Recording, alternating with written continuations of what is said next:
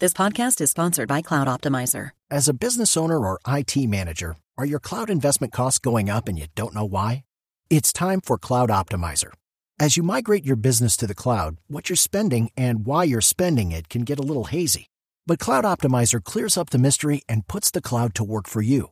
Cloud Optimizer starts by analyzing usage patterns, right sizing resources, leveraging discounts you may not be aware of, implementing automation, and much more. And by reducing unnecessary expenses and maximizing performance, Cloud Optimizer guarantees you a savings of five times what you spend for their service. As you utilize cloud based services more and more, you don't have to lose sight or control of your spend. You can stay agile, streamline your costs, and optimize your performance, plus save significant money with Cloud Optimizer. Make the cloud work for you with Cloud Optimizer. Get a free assessment and find out how much you can save by going to cloudoptimizer.com. Go to cloudoptimizer.com for your free assessment. That's cloudoptimizer.com. disfrutar eh, o recomendaciones, mejor, recomendaciones para ver porno en pareja y que no sea incómodo. Uy, Sí, señor, esto es importante. Pero antes de esto también quiero decirte algo. Sí, señor. El jueves pasado se emitió el primer capítulo de la décima temporada de mi programa en televisión, Ah, que se llama. La Clínica del Doctor González. Sale por Telecaribe y se ve en toda Colombia porque todos las- los cables cogen Telecaribe. Perdón, ¿qué día la- es y a qué horas? Es jueves 10 de la noche. Ok.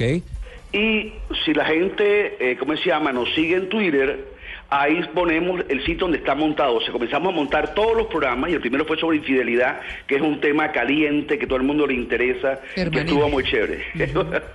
Pero vamos a la pornografía, vamos a, mejor, vamos a, la- a las imágenes sexuales explícitas, Sí. que es el nombre como hablamos los sexólogos. Los sexólogos no, no decimos pornografía, sino decimos imágenes sexuales explícitas. sí, señor. Entonces, una cosa importante es que los seres humanos nos excitamos cuando vemos algo.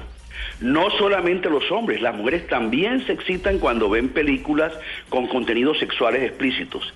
Y de hecho hay una casa en Barcelona que se dedica a hacer películas con escenas sexuales explícitas dedicadas a mujeres, que son películas en que hay una trama romántica, donde hay unas puestas del sol, donde hay cosas muy románticas porque tienen sexo en vivo también, y que son pornografía hecha especialmente para mujeres. ¿Sexo en Eso vivo?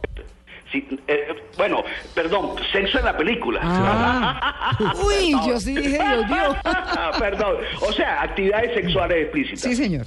Ahora, esto es importante porque permite varias cosas. Además de que ayuda a excitar a la pareja, permite soltar la lengua. Cuando uno es temeroso con la pareja, cuando uno le da pena con la pareja, el ver ese tipo de películas y después decir, bueno, ¿qué fue lo que más te gustó a ti, lo que más me gustó a mí, qué se hubiera podido pasar? O sea, el poder conversar sobre una película, dar excusa para ir metiéndose en ese campo que muchas veces nos da miedo, que es conversar de sexo.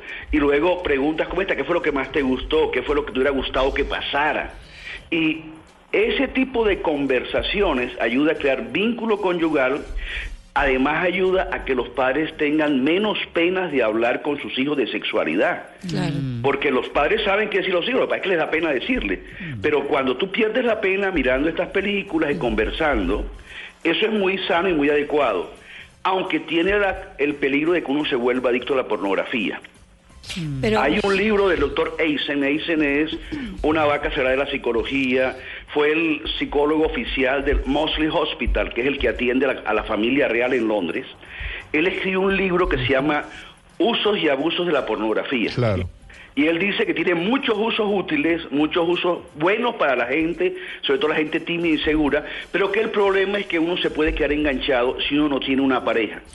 Cuando uno tiene, cuando uno tiene timidez, cuando uno no tiene facilidad para hablar con una pareja, entonces uno se queda con la pornografía, se queda ahí con las películas estas o con las fotos estas y comienza a ver el sexo solitario y te aparta de las demás personas. pero doctor, me quedó una duda. ¿Por qué hablamos de sexo expli- imágenes de sexo explícito para mujeres o pornografía para mujeres? ¿Es diferente al de los hombres o toda la pornografía es para los dos? O sea, ¿hay como clasificaciones? No, la, la, la pornografía viene por muchas clasificaciones, inclusive hay pornografía de gordas, por ejemplo, nada más Sí. mujeres gordas.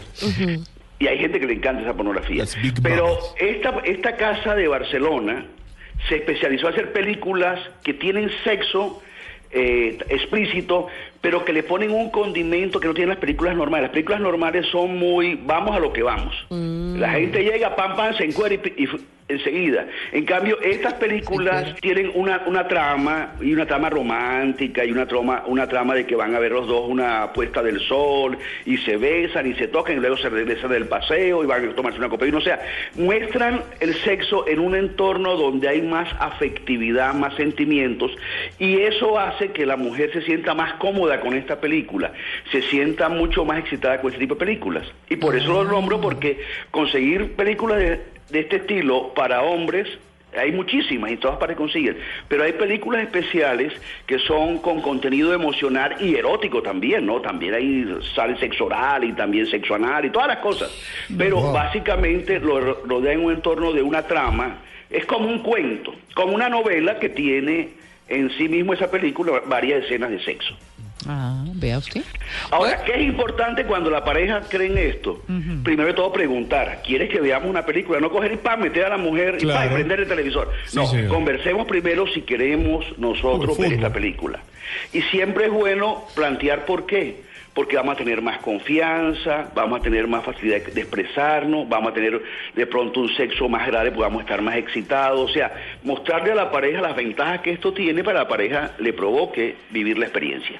Y que no se peleen, ¿no? Más bien porque, claro, le gusta al hombre así, le gusta a la mujer así, vea, pues me gusta saber eso, me está dando un indirectazo. y una cosa importante es que en estas películas para mujeres, los artistas y las artistas son gente común y corriente. Ah, buenísimo eso. Eh, que, no, que no se siente celo, pero las películas otras son una mujer muy linda y un hombre tipo muy lindo, entonces acá no son gente común y corriente, que no son gente bonita, sino gente normal, y eso hace que no haya ese sentimiento de que le dé celos a la persona de lo que está viendo con la otra persona. Ah, pues sí, es que Conversar, jugar con la pareja, jugar con la misma película, ¿no? ¿Se podría, doctor? Claro que sí.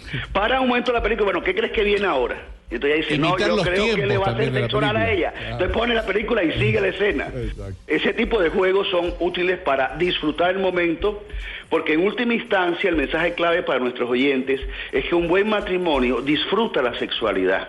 Aprender a disfrutar esa parte del matrimonio ayuda a crear vínculo. Si usted quiere tener una buena pareja, hey, disfrute la parte sexual también. Claro que sí. Doc, un feliz día. Bueno, fue un placer. Chao. Chao. Venga, y me devuelvo al tema del guandú. Se quedó con el tema. Me quedé con la duda porque yo comí efectivamente la sopa de guandú y no encontré ningún plátano como estaban diciendo ustedes. Es un frijolito entonces. Es un Ah, frijolito. Ah, sí, sí, sí, sí. Ahí nos mandaron fotos. Luis Quintero nos Yo es mandó que una nunca he foto. tomado esa sopa, entonces Sí, no- es una leguminosa. Ajá. Se Bueno. puede decir guandú, guandul, guandul, frijol de palo o quinchoncho. Ah, qué bien. Bueno, buena la aclaración, Tito. Eso. ¿Tranquilo quedó?